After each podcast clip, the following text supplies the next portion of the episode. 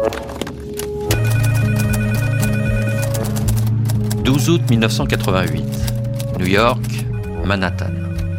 Ce matin, suite à l'alerte de la petite amie du défunt qui l'a découvert, nous avons trouvé le corps inanimé du dénommé Jean-Michel Basquiat, 27 ans, né à New York, artiste peintre résidant à Great John Street, entre Broadway et Bowery. Pas de traces de coups, pas de traces de violence. Multiples échymoses sur les bras, synonyme de piqûres répétées.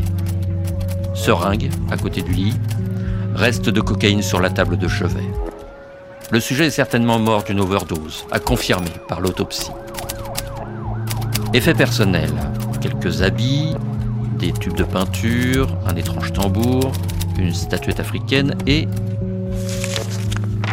un billet d'avion pour Abidjan, Côte d'Ivoire. Le voyage était prévu dans six jours. Je me demande ce qu'il allait faire en Afrique.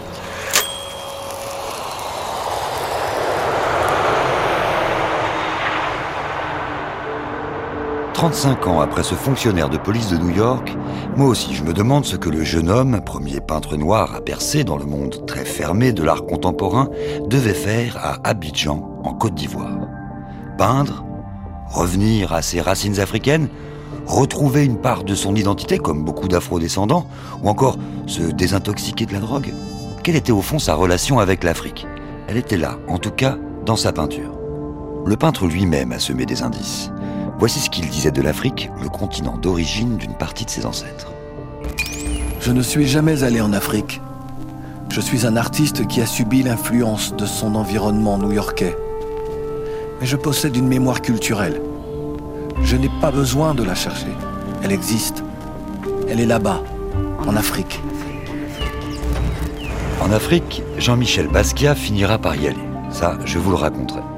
Mais au fond, si on enquête sur sa relation avec l'Afrique, sur cette mémoire culturelle dont il parlait, on comprendra mieux sa vie et peut-être, qui sait, sa mort aussi. En tout cas, c'est ce que je me suis dit en me plongeant dans son histoire.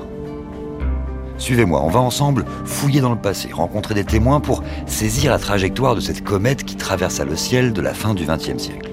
Basquiat, un ticket pour l'Afrique.